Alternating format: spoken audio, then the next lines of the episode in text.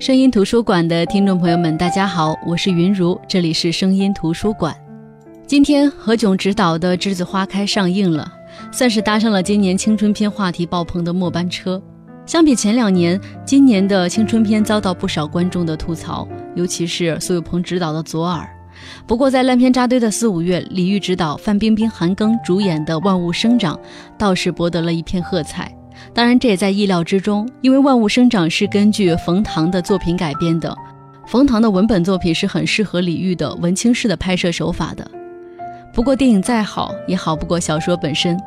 也许以前有不少导演对作品的诠释超越文本，但是现在我发现很难有这样的导演，所以冯唐的作品还没有被电影超越。那说到冯唐，我们今天就先来跟大家分享冯唐的作品。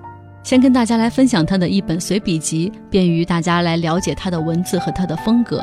所以今天活着活着就老了这本书分享给大家。本期节目会上传喜马拉雅 FM，大家可以搜索“声音图书馆”收听、转载、下载。更多节目内容可以关注公众号“声音图书馆”。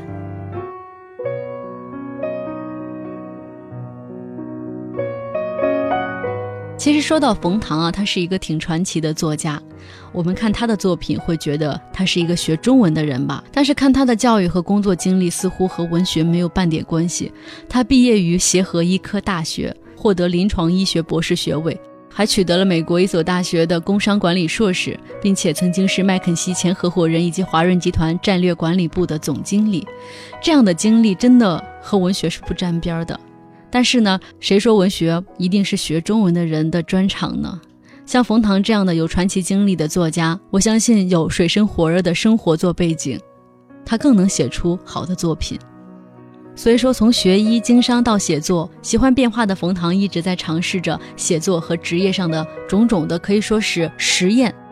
冯唐说，学医让他对人类的本源有了很理性的认识。那经商呢，是为了经济独立，因为现在这个社会靠码字儿去生活，还是有点困难。所以他经商之后呢，经济独立，他不需要用文字来赚钱，所以他的文字呢就会更恣意妄为一些。那如今呢，冯唐其实在经济上已经积累了不少财富，他就说：“温饱之后真欢乐，只和修为有关。”那假如我们看过冯唐的小说，再来看我今天要分享的这本《活着活着就老了》这本随笔集，我们见到冯唐本人的时候，可能会对他说：“我觉得你的随笔写的比小说好。”估计冯唐的反应会是先无语微笑，再顾左右而言他。但是我认为冯唐的随笔确实写得非常非常的好看。那今天分享的这本《活着活着就老了》，其实就是收集了冯唐所有的。非小说类的文字，不管是他的影评、书评，还有他的生活感悟，都在这本书里。像我以前跟大家分享过很多人出的这种随笔集，我们能够感觉到，现在很多人写的这种随笔集呢，都是清淡婉约、书卷气十足的路子。但是冯唐呢，相对于大多数人来说是一个异类，因为他写随笔呢，我刚开始看的时候，感觉有点像王朔的那种魂不吝的感觉。他的文字呢，有一种不羁感。那他聊的东西呢，可以说什么都聊，文学聊姑娘，嗯，聊饭局，聊城市体验，聊人生规划。我们看他的文字会说，这个人如果在生活上跟大家聊天的时候，肯定是嘴是没遮没掩的，因为他的文字也是属于恣意妄为、没遮没掩的。在这文字里边，笑话、张狂的话、黄段子、俏皮话，全都在书里。那如果说我们平常读到的以前散文大家写的散文是一杯清茶的话，冯唐的随笔更像是一碗浓烈的酒。当然，这种酒不是八二年的拉菲，肯定是一瓶二锅头。这就是冯唐的特点。说到特点，现在很多书你拿过来不翻看作者的时候，你是很难猜到这本书到底是谁的书，作者是谁。但是作为青年作家，我觉得冯唐他这点就取胜了。他的很多文字，你随机去看。你会觉得有质量、有趣味、有独特的风格，所以我们很快能猜出这位作者就是冯唐。有人说冯唐的随笔有一种没有开始、没有结束、没有主题、也没有悬念，但是他有的是浓得化不开的思想和长满翅膀和手臂的想象。他的随笔可以从任何一页读起，任何一页都是杂花生树、群莺乱飞。随笔这种东西虽然好写，但是不容易写好。就是我们每个人都像写日记一样，可以写些随笔感悟，但是如果说要把随笔写得有深度、有情趣、有思想，我觉得不容易。我们写小说可以依靠跌宕的故事情节，故事情节出彩了，人物刻画出彩了，一样能够吸引大家。但是呢，随笔我觉得是更依赖于作者的文字水平和对于生活真正的感悟，它会更加的富有哲理，拼的完全是作者的基本功。那冯唐的过人之处，在这本书《活着活着就老了》里就显现出来了。读他的随笔，即便文章当中没有什么独特的观点或者新颖的内容，但仅凭那些肆意、幽默、有气势、毫无遮拦的文字，就能让你感受到一种享受。这就好比一个会聊天的人，一个有意思的人，你跟他面对面聊天，随随便便一件事从他嘴里说出来，你就会觉得这人怎么这么有意思呀？所以，我们的生活当中，我们都喜欢有意思的人，跟有意思的人在一起谈话呢，你会觉得时间过得很快，你的整体感受是快乐的，所以你更愿意跟这些人相处。所以从这个角度上来说，冯唐也算是一个异类，因为他是七零后的作家，和他们那波七零后同一时代的作家相比呢，冯唐的文字节奏感非常好，写出来的文字十分大气。而且他的遣词造句好像也受到了中国古典文学和西化文字的共同影响，可能是因为他同时迷恋《世说新语》和亨利·米勒吧。但是这种中西文化合璧调配出来的就是一种很特殊的效果，儒雅当中夹杂着嬉皮，有时候很理性，但是理性当中也有真性情；有时候很文气，但是文气当中又有一丝的痞气，所以读起来呢，你会觉得好看好玩。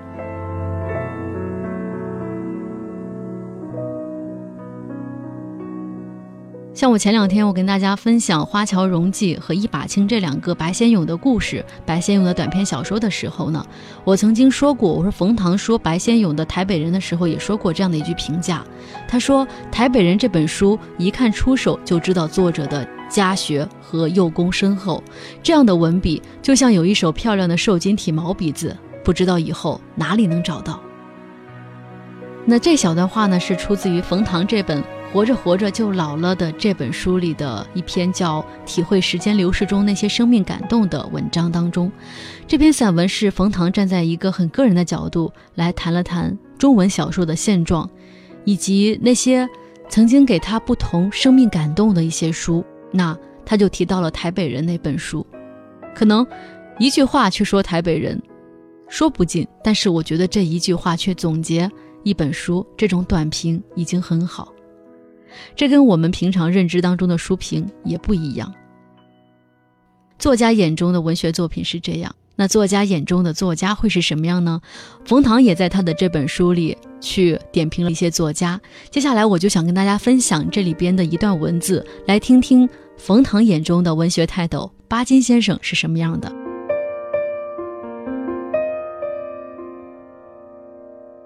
冯唐说。我最早知道巴金是因为小学语文课本，那时候的课本充满弱智信息，主要编撰目的是方便弱智老师出弱智问题，让学生逐渐走向弱智。小学语文老师考试前暗示重点，最喜欢提巴金，围绕巴金可以出三四道填空题。巴金原名李尧棠，代表作品是爱情三部曲、激流三部曲，分别是《家春秋》《物语殿》。我还知道巴金有一身真功夫。从个人兴趣出发，我喜欢李白，不喜欢杜甫；喜欢古龙，不喜欢金庸；喜欢钱钟书、沈从文，不喜欢茅盾、巴金。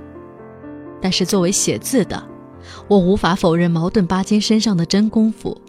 他们不行气如空，不形神如虹；他们隔山打牛，寥寥长风。真功夫的感觉还来自数量。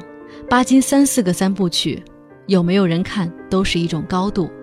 真功夫的感觉还来自于创作的持续。三十岁之前喷出三四本长篇，四十岁之后还能写出他最好的作品《寒夜》，还能悟到文字上的伟大不是来自题材的宏大和叙事的宏伟，反而是来自小人物琐碎事里透出来的恒久微光。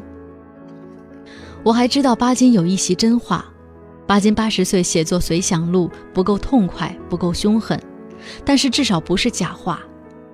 当时文人基本可以分为两类：说假话的和不说假话的。巴金绕着弯弯的真话，在那时候已经是雷，是电，是雨。我还知道巴金有一本杂志，百分之八十的文学男青年和文学女青年飘荡在北京，但是最好的文学杂志收获却是在上海。一本杂志就是一本当代文学史。我过去有一个文学青年女友，最大的兴趣爱好是读小说和谈恋爱。他说，如果我能在收获发表一篇长篇小说，他就收心，戒掉恋爱，替我一辈子煎茶煮饭。我最近几天知道巴金去了。一九零四年到二零零五年，他生命最后的三十四年和我生命最初的三十四年重合。我想，最真实的。最现实的，也就是最恒久的。我想，我再使点劲儿也活不过百岁。我还有六本长篇小说要写，我剩下的时间不多了。我想，我就剩这么一点理想了。我要用文字打败时间。所以，寥寥的几百字，巴金到底是什么样的一个人？巴金是不是真？巴金的真功夫源于文字，巴金的真功夫源于他敢说真话。巴金的真功夫也源于他持续不断的创作。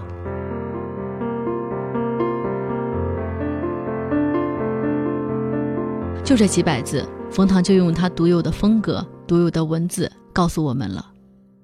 那其实《活着活着就老了》这本书当中，随处可见让人过目难忘的冯唐式的文字。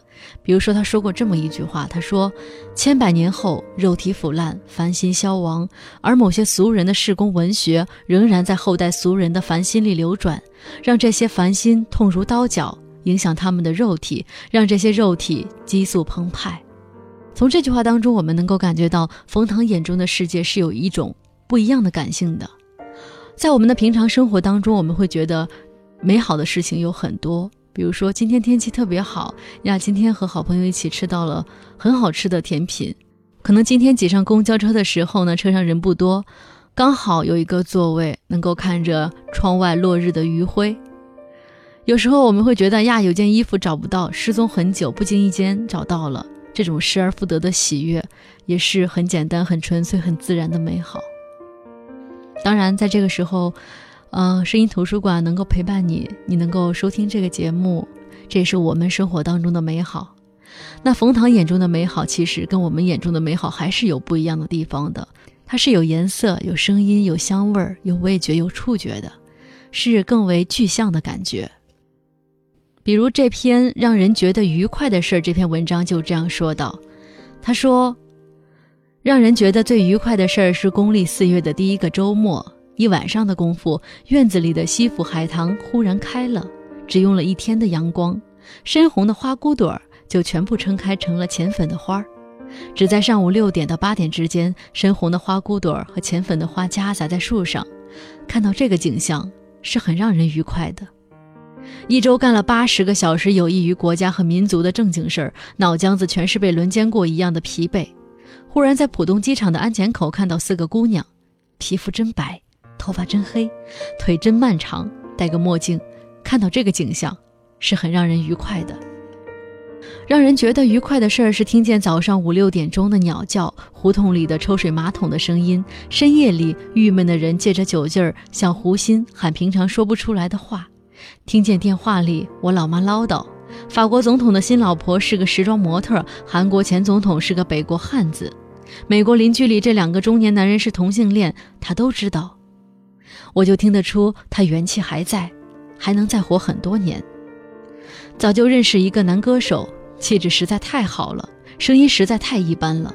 买来一对很适合听人声的喇叭，接上胆机，塞他的 CD 进去，听到他声音不是那么一般了，气质就显得更加好了。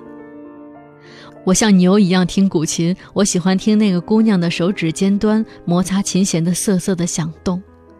姑娘弹完说，她也最喜欢听那个响动，然后即兴又弹了一段，里面更多那个响动，这是让人愉快的。让人觉得愉快的事儿是闻见槐树花和香椿花，慢慢烧了很久的墨鱼烧肉，初夏夜雨之后的土腥味儿。和一个老朋友坐着，没想起说什么的时候，喝茶再喝茶，三泡之后的铁观音泛出兰花香，旁边有人抽当年的雪茄，雪茄的干湿合适，附近有人不太吵闹的哼歌，雪茄的味道慢慢的飘过来。有人带着一瓶很贵的红酒，他喝之前伸出鼻子，鼻翼吸动，说有花香、水果香、坚果香、巧克力味、树木味儿。我闻了闻，又闻了闻，只闻见了葡萄。这是让人愉快的。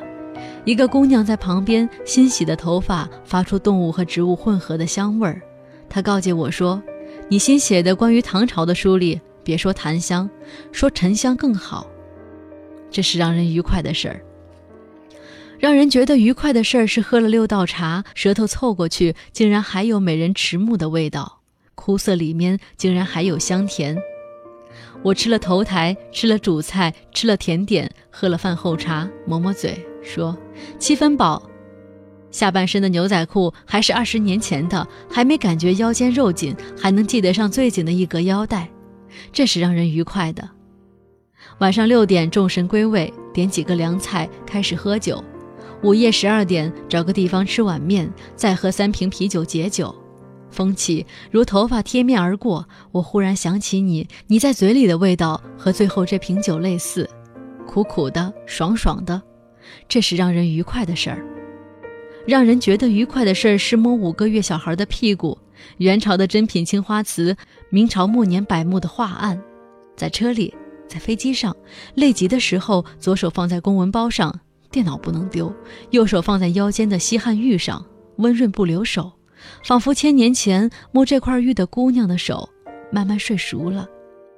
我说上次忘了抱你，你说这次补上，你的腰间有你不知道的温暖。然而我知道，这是让人愉快的事儿，让人觉得愉快的事儿是诸多杂事捏着鼻子全部清掉，全部账单已付，全部稿债已交，全部人情都是别人欠我的。买了一个 E T B 的硬盘，把所有要听、要看、要想的全都存进去，系统的放在不同的文件夹里，还可以远程登录，随时听、随时看、随时想。五个月的小孩长得像包子，双手牵着床，勉强坐着。我扒开他的双手，一捅他，他就倒了，还笑。这是让人愉快的事儿。以前的姑娘说，有人开法拉利新款跑车在美国一号高速公路上带着她跑，想泡她。他说怕风大，你呀赶快靠边儿吧。我说我们去看旧金山东亚博物馆吧。你遮盖住所有的说明，我告诉你所有玉器的年代和真伪，竟然全对了。他说这比法拉利跑车管用，这是让人愉快的事儿。生命当中，眼、耳、鼻、舌、身、意，都有让人愉快的事儿。那在刚才这篇随笔当中，我们能够感到。我们能够感受到，除了对生活美好的感知，冯唐的生活态度也是特别有意思的。就像我们在生活当中，每个人都或多或少的思考过，我们挣钱挣多少算够这个命题。有人会觉得钱够花就行，这个够就在于随时随地想买什么东西不用去考虑价格问题。那有人会觉得粗茶淡饭有个安身之所就好。可是，也有一部分，就像冯唐在给未婚大龄文艺女青年的六个锦囊当中描述的那样，说刚升 VP 的全副心思想升 MD，刚升正处的全副心思想升副局，挣了几百万的想挣一个亿，挣了一个亿的想到创业板上市产品卖到美国去。不同的人其实有着不同的生活构想、人生态度。当然，我们不能说哪种态度是错误的，哪种是正确的。因为我们每个人生活方式的选择权都只在我们自己的手中。那在冯唐的眼中，挣多少钱算够呢？我们来听他怎么说。开始挣钱之后，不能再把父母家当食堂，不能睡到自然醒，于是常想，挣多少就算够了，可以把楼口的川菜馆子当一辈子的食堂，天天睡到大天亮。先不考虑能挣多少，领导说人有多大胆，田有多大产。村民们说：“想要富，挖古墓；想要富，扒铁路。”然后村干部在村民的院墙上写标语：“私造枪支是违法的，武装抗税可耻，坚决打击刑事犯罪。”自色惨白，斗大。挣多少就算够了？可以分解成两个问题：挣钱的目的是什么？目的明确之后，量出为入，应该挣多少呢？当然，目的可以简单的概括为三种：一是为了近期衣食无忧。二是为了有生之年衣食无忧，三是为了金钱带来的成就感和权力感。当然，如果目的是前两种，需要进一步问的是，你要的是什么样的衣食无忧？是穿老头衫、懒汉鞋，喝普通燕京啤酒，住大杂院，蹬自行车，想念胡同口四十出头的李寡妇，这是一种衣食无忧；飞到意大利量身定制，穿绣了自己名字缩写的衬衫，喝上好年份的波尔多红酒，住前卫艺术家设计的水景豪宅，开兰博基尼的跑车，想念穿红裙子的金喜善，这是另一种衣食无忧。即使现在选定了生活方式，还要能保证将来的想法和现在基本一致，才能保证计算基本准确。毕竟，由俭入奢易，由奢入俭难。现在习惯鲍鱼，退休后不一定能习惯鲫鱼。当然还要考虑意外，天有不测风云，比如婚外恋、宫外孕等，所以计算要用风险系数调整。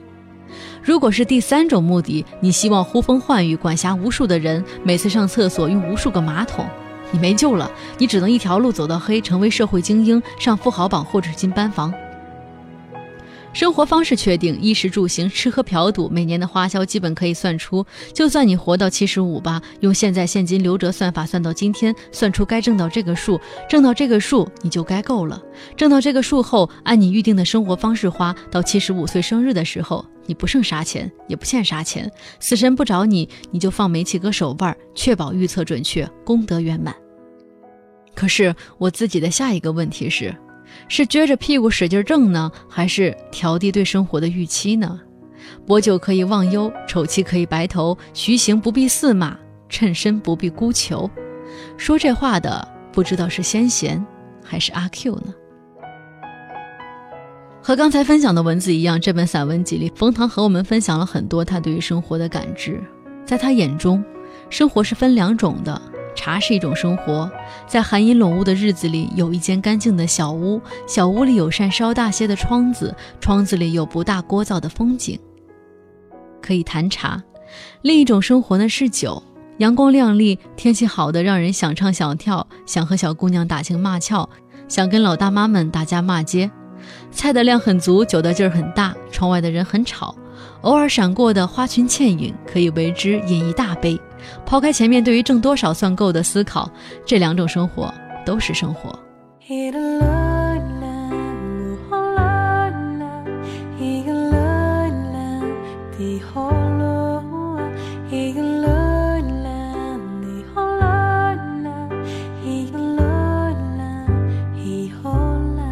好的，这就是我们今天的声音图书馆。今天跟大家分享的是冯唐的随笔集《活着活着就老了》。冯唐的书呢，其实他的风格，不管是小说还是随笔集呢，都很有自己恣意妄为，或者说是想到哪儿写到哪儿的风格，感觉他就是口无遮拦型的。